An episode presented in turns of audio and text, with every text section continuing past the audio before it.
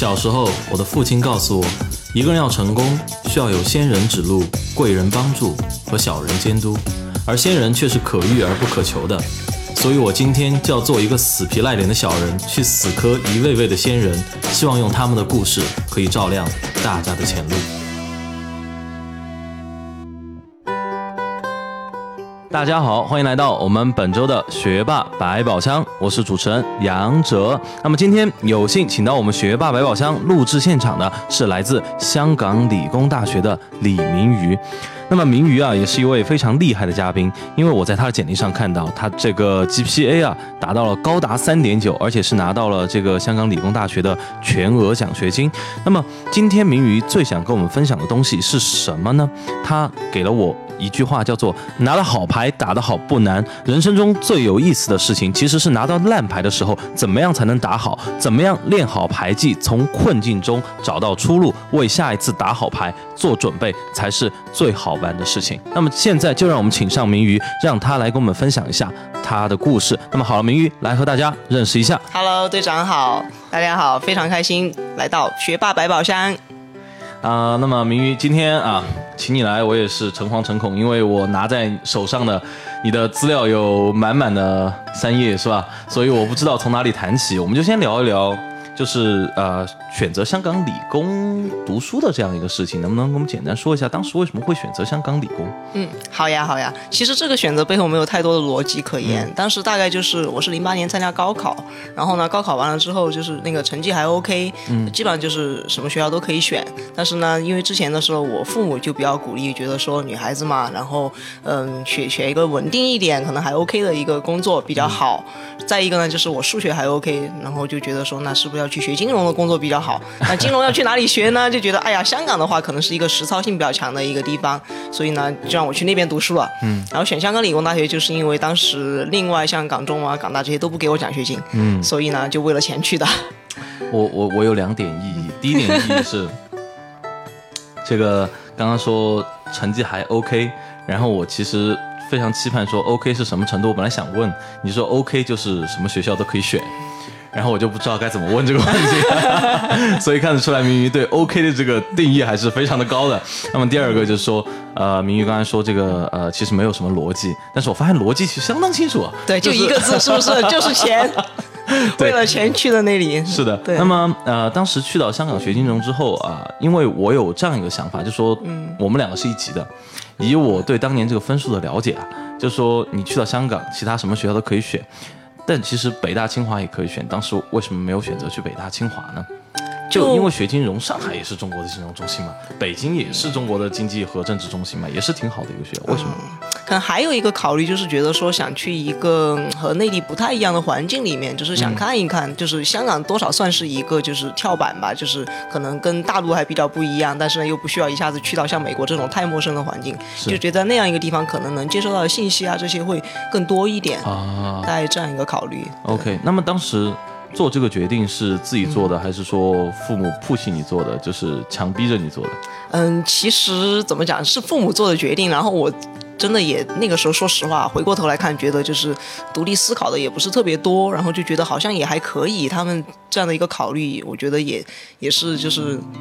可以理解的，所以就就顺从了吧。就是大家也没有太多的冲突，然后糊里糊涂的就去香港了。嗯，所以事实上就是在去到那边开始读书之后，就头一年里，我自己还有一个蛮大的落差的。嗯，就是去了之后觉得好像学校并没有我想象的那么好，就不是那么的学术吧。然后以前自己又是就是比较还是比较乖的那种，就是比较看重成绩啊、学习啊这些。然后去到那边就觉得，嗯，好像这个嗯学习上面的话，不是像我想象的那么那么的就是学术，就有一点点落差啊。对。那我们在讲这个落差之前，其实有一个地方我想发掘一下，就是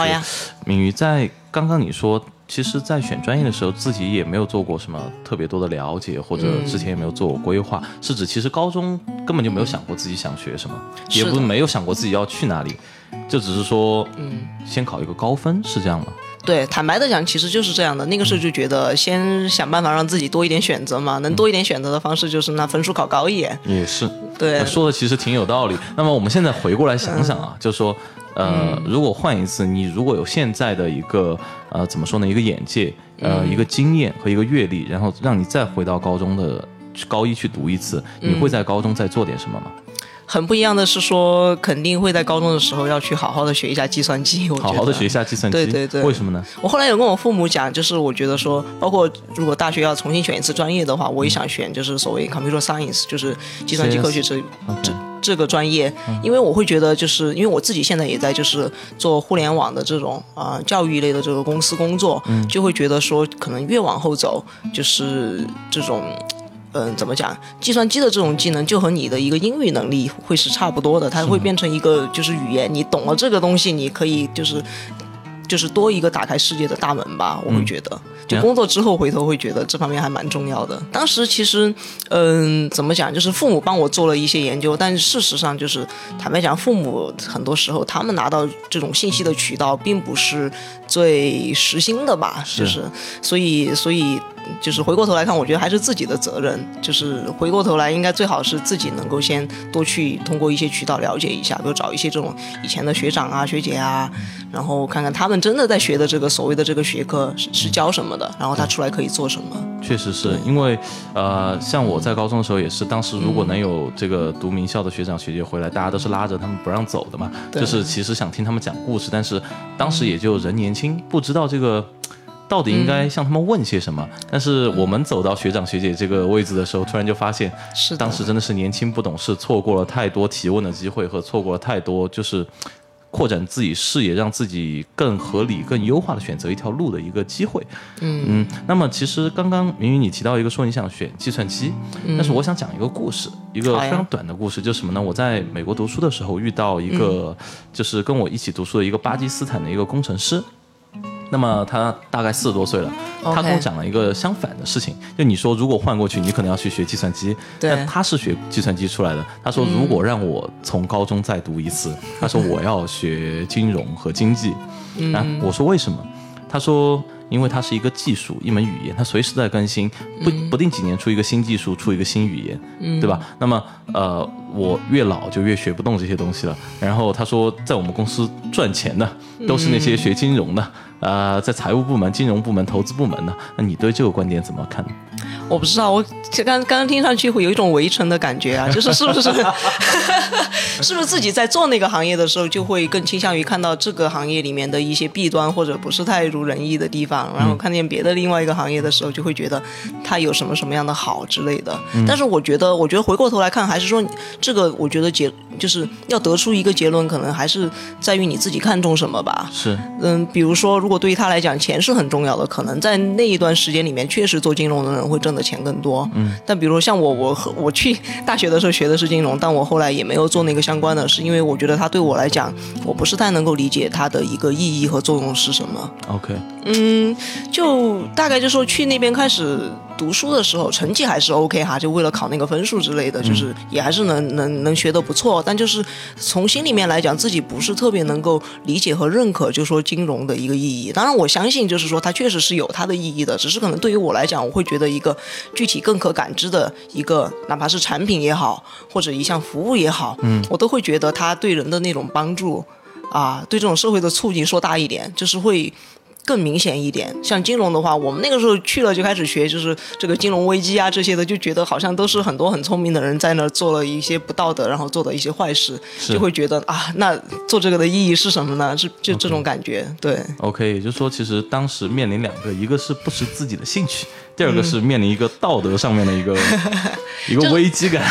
对，就是自己不太能理解它的意义吧。我觉得当然做金融的也有很多，就是说他通过怎么样的方式去帮助企业去成长，对吧？很多像我们在的创业公司这些，它也是需要融资之类的，去帮助它。但是可能对于我来讲，那个意义在当时我没有太多的去理解到。OK，那你现在已经走过来了，你后悔学了金融这个专业吗？哎，其实我觉得也不后悔吧，就是学它也会有一些对我思维上有帮助的地方。就是你学学金融会整体还是就是首先你计算能力要 OK 对吧？对。分析能力要 OK。数学好。对对对对对，顺便还得会讲故事，不然你这个逻辑讲不通，人家凭什么听你的？对对对对，所以这些技能就是说 出来干的话也还是会蛮重要的。是。比如说像我啊，我举个人的例子，比如说我学金融的，但是我在大学几年的这个个学习过程中，包括我后来还去参加过一些金融比赛，也拿过奖。但整个这个过程里面，我一直会就是存有一个疑问，就是这个东西到底它就是对人多有帮助？嗯，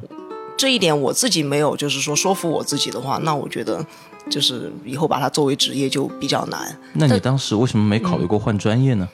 嗯，好问题。其实我觉得我从小到大啊，就是从嗯一。从生下来到我，比如说二十二岁，就是大学毕业之前，我其实我自己面对的一个最大的问题就是，我一直不是特别清楚我喜欢做什么。我最擅长做的是什么？其实一直不是特别清楚，就是有点像那种传统意义上，就是说做一个乖孩子的那种感觉，就觉得啊，你的这个规则是这样，对吧？规则是考高分，那我尝试考高分，对吧？规则是可能去一个像金融这样还不错的专业，我就去那里了。确实没有想得很清楚，我是差不多快到大四的时候，自己才懵懵懂懂的有了一些想法，所以就是自己选择就没有在那个时候再去转专业了，反而是就是找工作的时候去找一些我自己更喜欢的，就是工作的类型，就是跨界的一些专业工作。对我第一份工作是在一家巧克力公司，就做管理培训生，做一些就都不是和金融相关的事情。能讲讲吗？巧克力公司做管理培训生，感觉就有点，我就想起了一部电影，说这是查理的巧克力公司。啊，一点都没有那么浪漫了。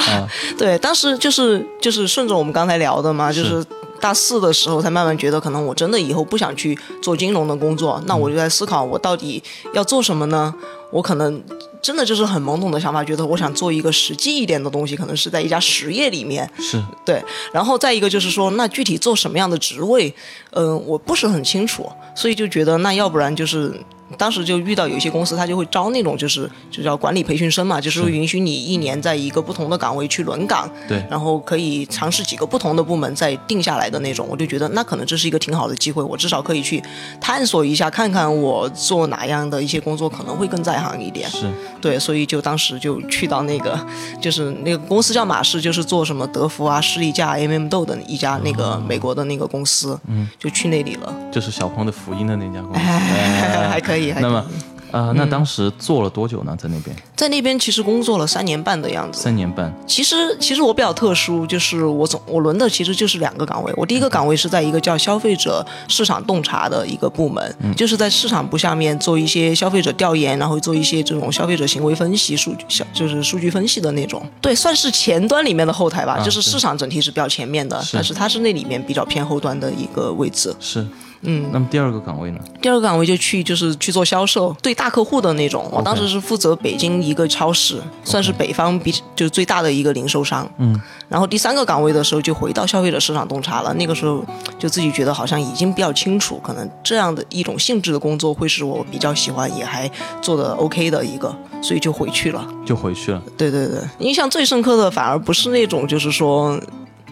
拿出来炫耀说做的最成功的那种事情，反而就是说一些让人很沮丧、很难过的事情。你能举个例子吗？举个例子，比如就就我第二年，其实我觉得就是还遇到蛮多挑战的，嗯，就是要和那种销售的，就是要做销售，要和那种就是零售商那边的一些人去对接，但他们可能并不是，嗯，说直白一点，不是可能就是素质特别高，大家教育程度特别高的那种人，是，所以要去搞定他们就。变得比较难。我当时做过一个事情，就是说我本来想去，嗯，说服一个合作方，让他跟我们展开一些，就是怎么讲，一些一些合作的实验，比如说呃卖某些类型的巧克力啦，跟我们搞一个那种就是一些比较，呃 bling bling 的那种装潢啦之类的。嗯，当时就去会见了他们。的那个从中层开始到中高层到最高层，可能会见了他们有四次吧，就是非常艰难的去说服了他们，最后就说，哎，敲定好像这个项目我们可以去实施了，他们也同意我的这个提案了。这中间花了两个月的时间，觉得好不容易好像磕下来了，对吧？结果去到那个真的要实施的时候，具体的那个就是门店，他就。反水了，他就不同意。门店的店长就说：“我根本就不管你们这些，你不管你们高层怎么谈的，反正我就不 OK。”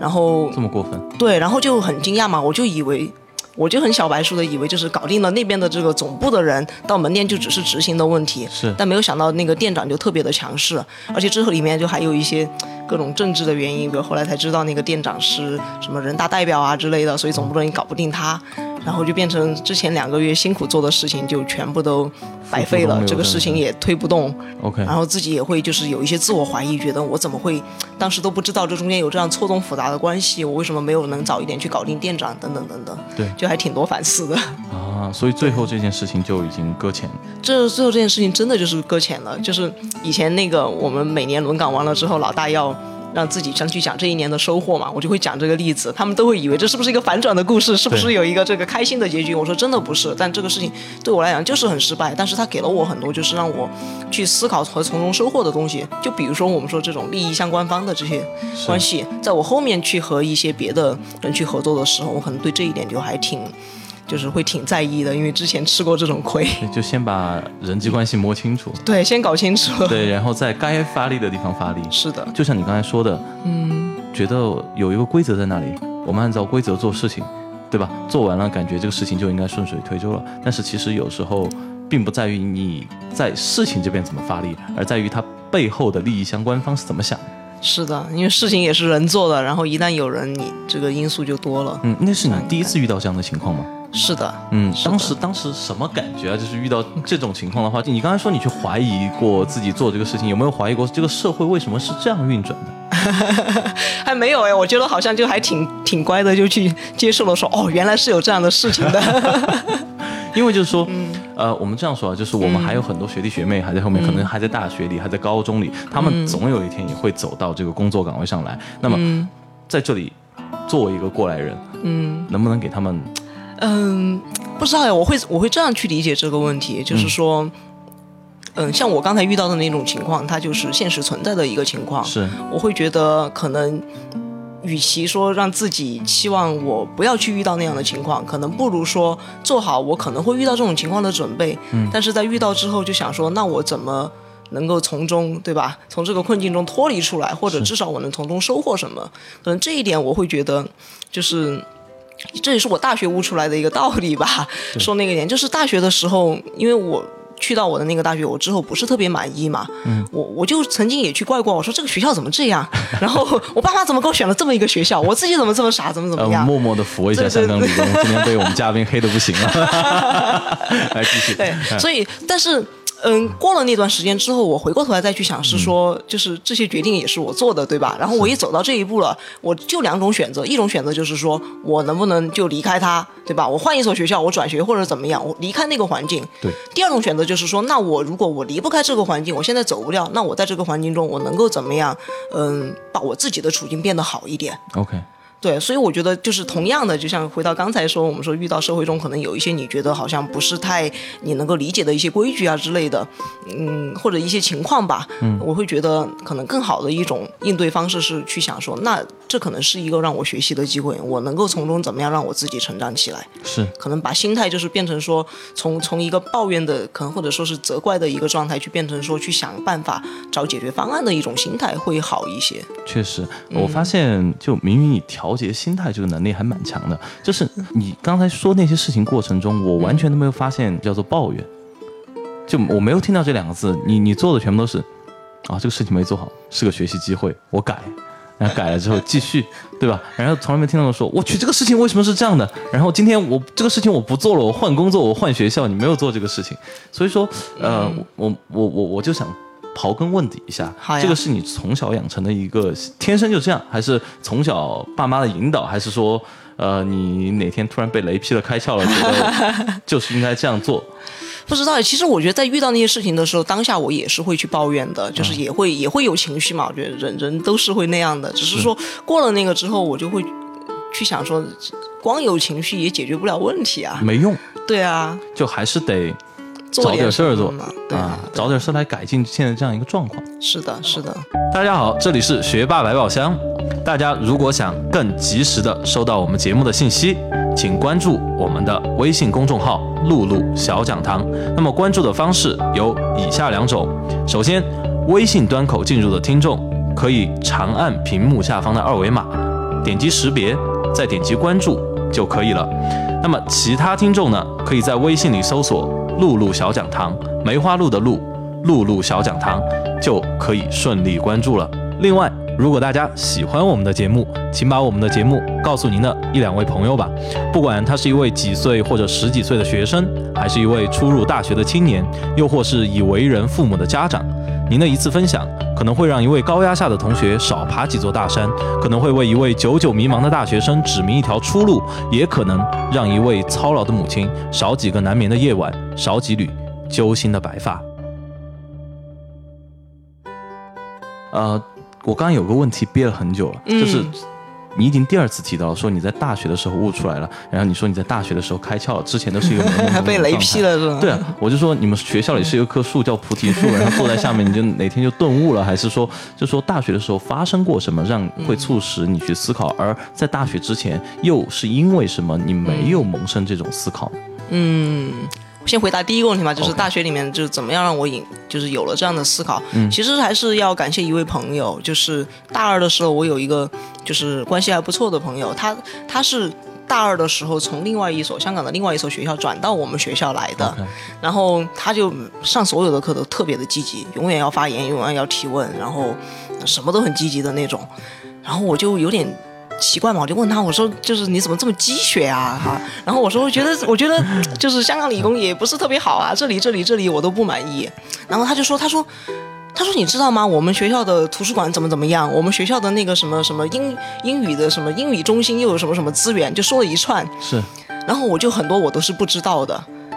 然后我就愣在那儿了。他就说：“他说对啊，他说他说我我在就是之前另外那所大学的时候，他说我就觉得香港理工很好，我就一定要转过来。然后转过来之后，我就就是一定要用好这些东西。他说，结果你在这里待了两年，你都不知道这些，所以他这样反过来就是反接我的时候，会让我觉得，我就好像还挺不好意思的，就是。”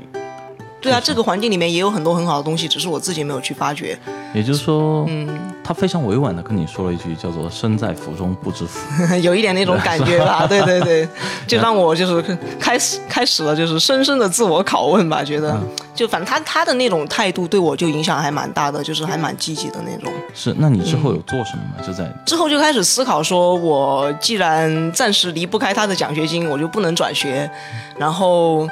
那这样的话，问题可能就会变成我。要背着这样一个我觉得还不太让我满意的学校的名声，我以后怎么样能够去让自己，就是说说的功利一点啊，比如找工作的时候能够更、更更顺利一些，更多一些选择。是，所以我就比如大三的时候，我就出国去交换了一个学期，虽然学校也没有说特别好，但我觉得就是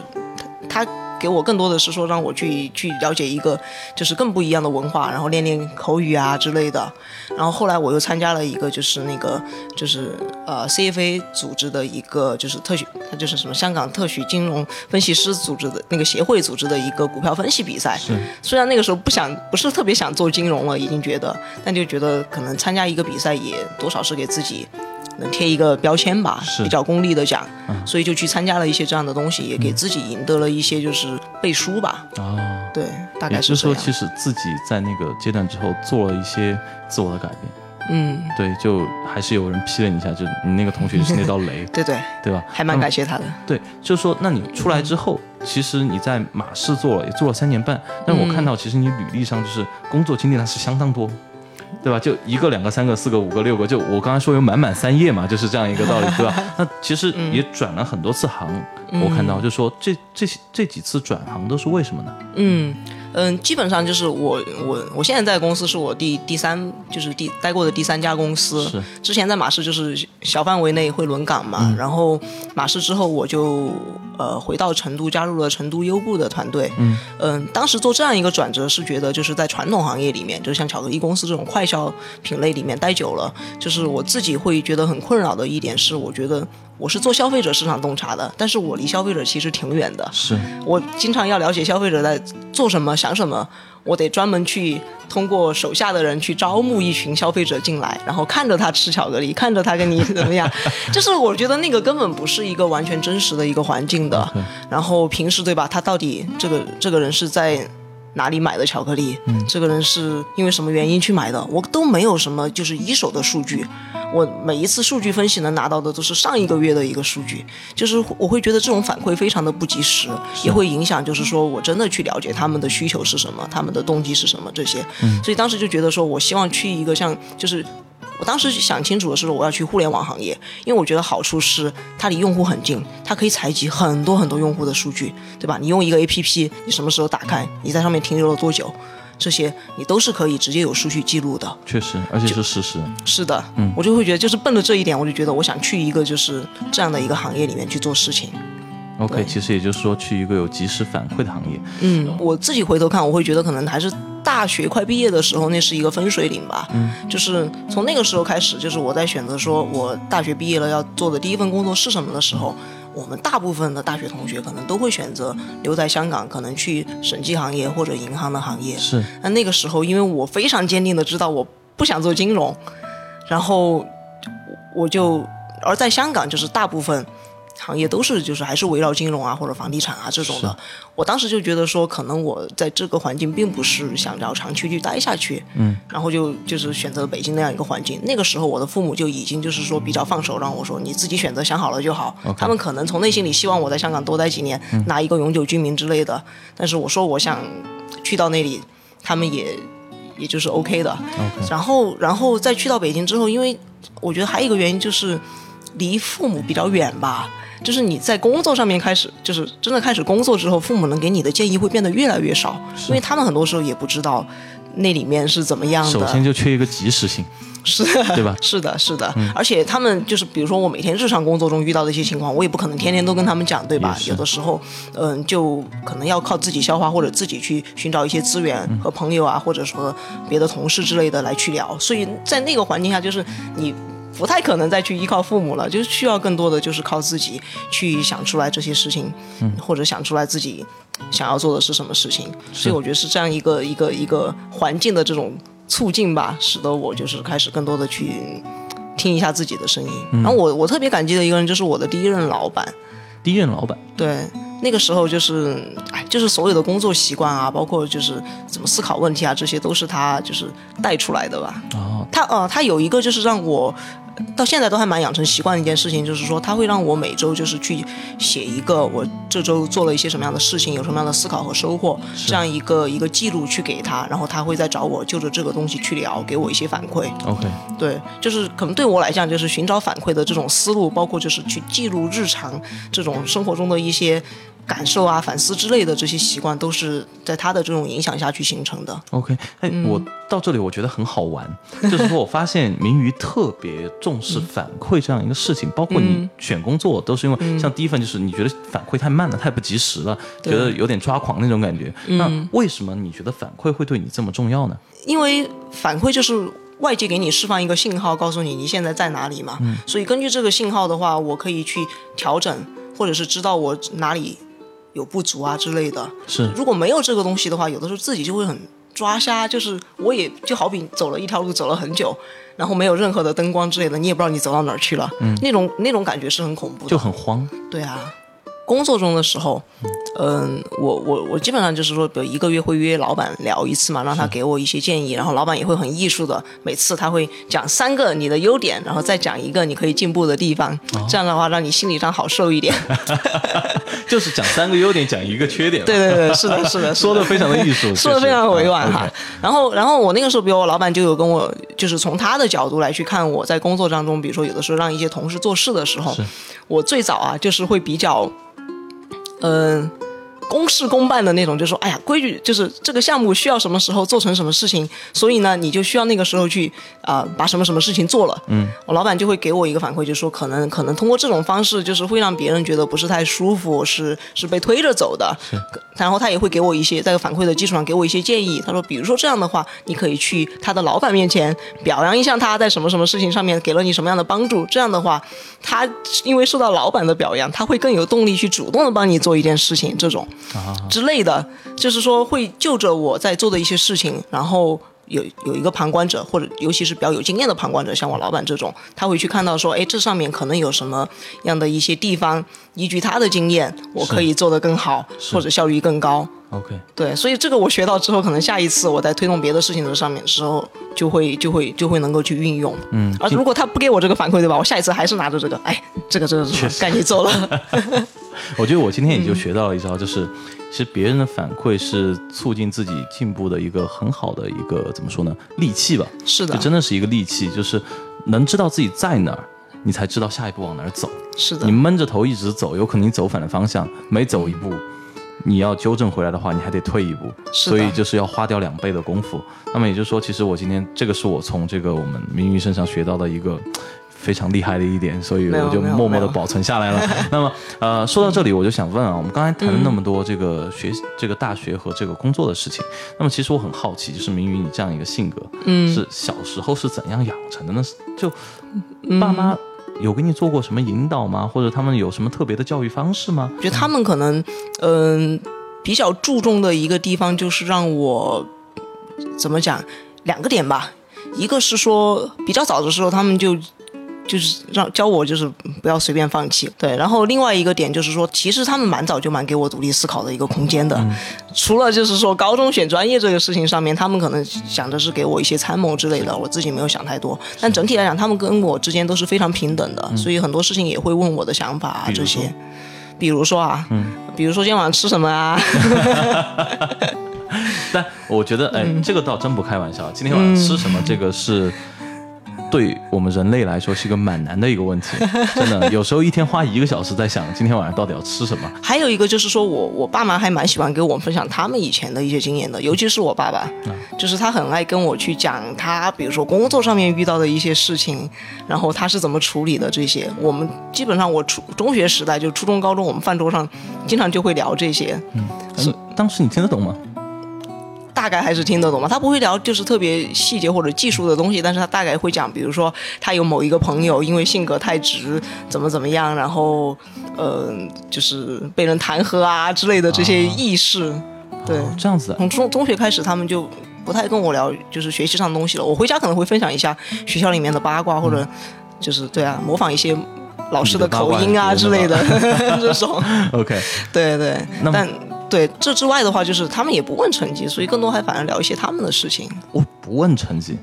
基本不问。对，这个怎么忍住的呢？你跟有跟爸妈交流过吗？因为我估计现在同学回家，爸妈第一个就最近成绩怎么样，上次考试分数出来没有，就是这种感觉吧。呃我这个说出来可能要要被打，但就是因因为他们觉得我已经够主动了，就也不想给我添加压力。啊，对，刚才聊到说，我我是不太容易去放弃一个东西的人，但这个事情其实也要分两面看，我觉得就有好有坏了。先不先按下不表啊但就是小时候就是有一次，我大概可能就五六岁吧，然后呢，那个放就是放了幼儿园去爸爸的办公室，然后我爸那个时候就已经在玩啊，就在玩那个扫雷的游戏。OK，然后我就看那个扫雷，我就觉得很神奇嘛，就一二三四五，然后又有雷什么之类的。然后我就问我爸这个是怎么玩的，他说好，他说我教你，然后就开始教我。是然后我就发现这里面就是还挺挺麻烦的，就是你还要逻辑推断一下，什么两个里面有一个雷，三个里面有两个雷之类的。然后我很快就崩溃了，我就觉得这个好难啊，我不要学。我爸就我爸就不行，我爸说你必须学会。我说啊，我说这个好难啊，我我我就不要，然后怎么样，就开始就开始在那儿又哭又闹的，然后就想拖着等他下班嘛，因为下班他就要带我回家了。对，他拖拖拖拖到六点钟。然后我爸说，我就说呃是不是要下班回家了？我爸说不，他说你今天学会了我们才走。然后就一直让我对，我就在那又就是哭惨了，一边流泪一边学，然后就学到七点的时候还没有学会，然后我妈就打电话过来问到哪儿了，就是怎么还还没回家，啊，然后我爸就说啊，这个这边有事情怎么怎么样，然后就把电话压了，然后让我继续学，然后我就发现就是这个事情没办法，你你不可能去就是。要退出了之类的，对，躲不掉，然后就只有认真学。然后那天是学到最后，就是我爸一定要让我自己独立把那个终极的那一关全部打通，才放我回家。所以，所以，所以那天是搞到八点多钟才回家。反正那件事情之后，我就发现，哦，就是有的时候你想赖也是赖不掉的我那关有九十九个雷啊。对呀、很难的，而且他有的时候是要猜的，就是最后那个要猜，我当时还猜错了，我就然后就是最后那一个的时候猜错了，从头我就特别的崩溃。我爸说啊，这个没关系，这个不关你。啊，那确实，我觉得，哎，父亲在这件事情上面，你觉得对你之后产生什么影响了吗？就我觉得换我，我有心理阴影。对，第一个影响就是以后不要随便找我爸学玩游戏 逃不掉。OK，呃，第二个就是就是刚才聊到的嘛，就觉得说，哎，就是真的学会了之后，你还是会蛮有成就感的嘛，觉得啊，我好像当时觉得我搞不定，我真的后来还搞定了，就会觉得我遇到很多困难的时候，就会觉得，哎，是不是再再努力一下，再逼一下自己就。还是可以的，还是能做到的。那天扫雷一样是吧？对啊，就是那种感觉，就是你你再搞一搞，你可能就哎就有出路了。啊，那个时候是你多大时候的事情？六五六岁啊，五六岁啊，玩扫雷啊。对对吧？那你你就说，大家看，我们很多时候说四岁，大家人才开始有比较这个稳固的一个记忆，才记得发生了什么事情。那五六岁，你看这个事情至今为止都记得。首先，这个印象太深刻了，心理阴影面积有多大，对吧？那其次，也就是说，其实大家可以看到，就我们这个呃，在我们这个同学们小的时候，就一些。必要的一些这个呃怎么说呢？引导其实能产生非常深远的影响。至今我们算一下，五六岁嘛，现在有多少年了，对吧？不暴露你年龄，我们说差不多一两个年代嘛，对吧？那这么长的一个时间里面，其实今天你可以这样完整的把当时的一个故事讲出来，我们可以想得到，就是说不要认为孩子当时什么都不懂，其实一些合理的引导方式和一些深刻的一些事件会影响孩子的一生。是的，所以。好的事情也要慎重做，坏的事情也要慎重做，对吧？就不能动不动就打，对吧？我们说是吧？是。那么，呃，我们说完了这个父亲啊，当时这个在小时候自己的人缘怎么样？还可以，还可以，还可以啊。对。就说有没有同学对你影响比较深刻？大学，大学就是也是有一个好朋友吧，就是，但其实会很类似，因为大学的时候那个时候自己就比较重视一个事情，就是，嗯。反思啊，反馈啊这些嘛，嗯，所以当时也是有一个关系特别好的朋友，嗯，就有一次我们在一个小组讨论里面，然后有一个同学就没有做他的那个他那一部分的作业，然后我就直接对着他发飙了，然后后来就散会之后，我的那个好朋友就跑来找我，就说你。就给我一些建议嘛，就说可能这样的一个方式，他也不是特别下得来台，而且对于他让他以后再去好好做事情，也不一定有帮助之类的。他说你就是不要那么着急，怎么怎么样之类的，就是给我一些这种反馈。当时就是为什么说让我印象深刻，我是觉得，就像你前面也讲到嘛，就是我们大部分至少中国人嘛，都不是特别主动去要反馈的，确实。然后我们更不是特别主动去给人反馈的，对，因为反馈是非常有风险的一件事情，很多时候给反馈的可能都是枪打出头鸟，对，可能会。你给的一些东西可能是是会得罪人的，是，所以他那个时候跑过来专门跟我讲这个话，我就觉得还蛮感谢的。就是他可能冒着他觉得他也会得罪我的风险，去给我这样一个建议，所以我就还印象蛮深刻的吧。啊，我看，哎，这个真的是只要事情涉及到反馈，这个明鱼的印象就非常的深刻，对吧？我听完了你这么多的一个故事，我觉得中间有一条主线，嗯，就是说，其实你在不管是在大学啊。还是在这个你工作之后，其实刚入门的时候，环境其实都没有说你自己特别满意。说实话，我听出来一个感觉没有特别满意，就是说你总有一些你自己觉得不顺心的东西，但是你都很强势的从里面走出来，对吧？满身阳光的走出来，就说自己把它调节的非常好，这个是我看到的一个非常。亮眼的一个地方。那么今天其实我们节目的时间到这里也就差不多了。那么在节目的最后，明宇，你还有没有什么反馈要给我们今天的听众朋友们和主持人的呢？给同学们的寄语吧，就是说可以，嗯，有这个有更多的一个勇气和就是怎么讲，有更多的勇气去早一点了解自己。想要做什么，这是我觉得我自己比较吃亏的一个地方。早期的时候没有太多的去想自己要什么，只是觉得说我要按着规矩来玩吧。然后对于父母来讲的话，可能就是多去鼓励孩子们探索自己的一个爱好，因为你最终会发现。他可能要走上的那个路，仍然是需要他自己来选择，他才走得下去的。嗯，这两句话其实很朴实，大家慢慢品味一下。这就是我们今天学霸百宝箱的全部内容，感谢大家的捧场。那么下周星期四晚上十点，学霸百宝箱不见不散。再次感谢明玉来到我们今天的节目现场，谢谢明玉，谢谢，再见，拜拜。